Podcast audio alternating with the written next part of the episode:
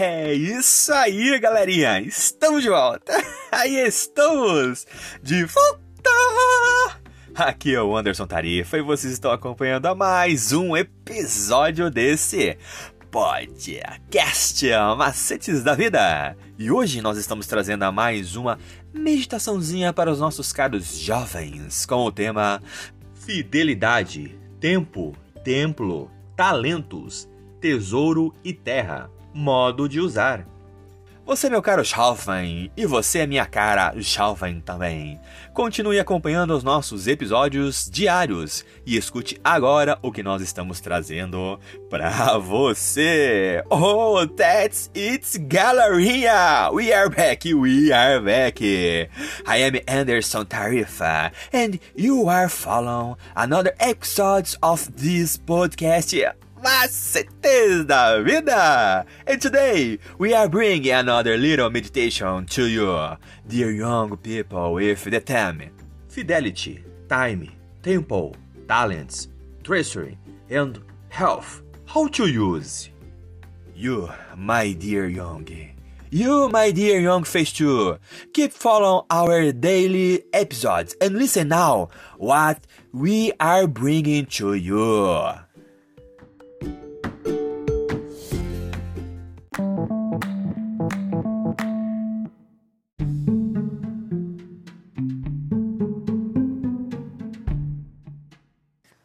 E a nossa meditaçãozinha de hoje, sexta-feira, dia 17 de fevereiro de 2023, com o título Mais do que um dever.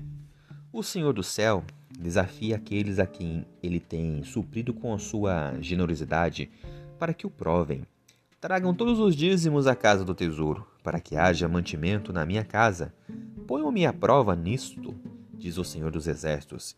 Se eu não lhes abrir as janelas do céu e não derramar sobre vocês bênçãos sem medidas. Malaquias 3, do 8 ao 10. E essa mensagem nada perdeu de sua força. Ela é tão nova quanto a sua importância, como novas e contínuas são as dádivas de Deus. Não há dificuldade em compreender qual seja o nosso dever à luz dessa mensagem, dada por intermédio do santo profeta de Deus. Não somos deixados a tropeçar nas trevas e na desobediência.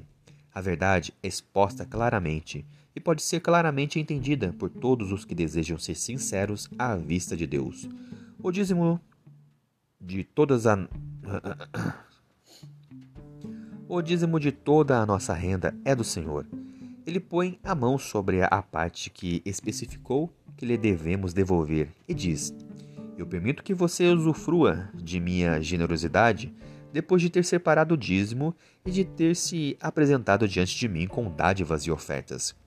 O Senhor pede que o seu dízimo seja entregue em seu tesouro, estrita, honesta e fielmente seja devolvida essa parte a Ele. E além disso, Ele pede novas dádivas e ofertas.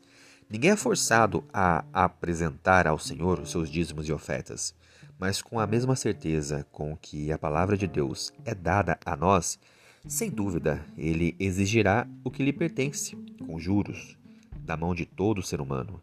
Se as pessoas forem infiéis em dar a Deus o que é dele, se desrespeitarem a ordem que ele deu aos seus mordomos, não terão por muito tempo a bênção daquilo que o Senhor lhes confiou. O Senhor deu a cada um a sua obra. Seus servos devem agir em sociedade com ele.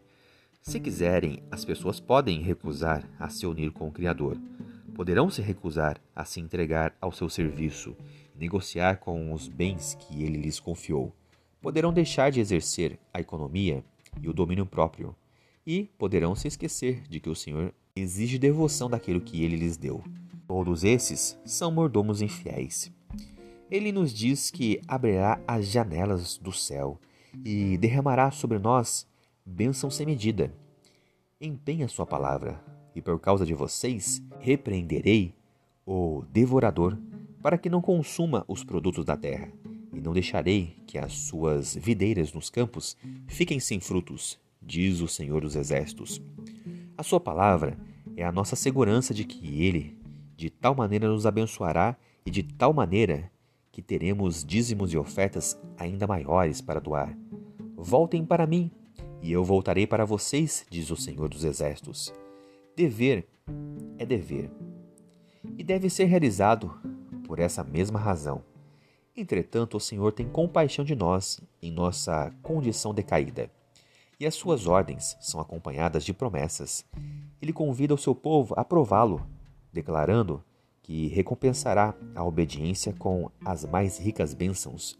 Ele nos anima a lhe doarmos, declarando que a recompensa que nos dará será proporcional às nossas dádivas que ele ou aquele que semeia com fartura também colherá fartamente. Deus não é injusto para que se esqueça de nosso trabalho e de nossas ações motivadas pelo amor. Agora pense comigo: por que fazer muitos sacrifícios e oferecer é, ofertas não significa necessariamente que serão aceitos por Deus? Como o fato de que os dízimos e as ofertas devem ser entregues em proporção à bênção ajuda aos adoradores a desenvolver a motivação correta para fazer isso. Devemos devolver os dízimos e ofertas regulares em reconhecimento às bênçãos e não esperando recebê-las, porque Deus ainda promete nos abençoar depois que as trouxermos.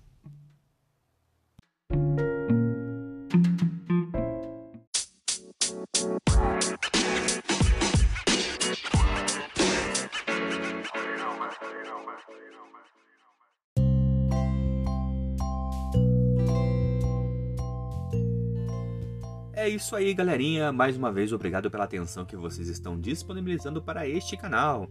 E vocês acabaram de escutar a leitura do nosso guia de estudos da lição da Escola Sabatina Jovem, um material editado e publicado pela Casa Publicadora Brasileira. Ela é detentora de todos os direitos de tradução e publicação em língua portuguesa. E esse guia tem como objetivo falar do amor do Pai de uma forma assim, ó, objetiva, clara e com muito amor, love e carinho para os nossos ouvintes.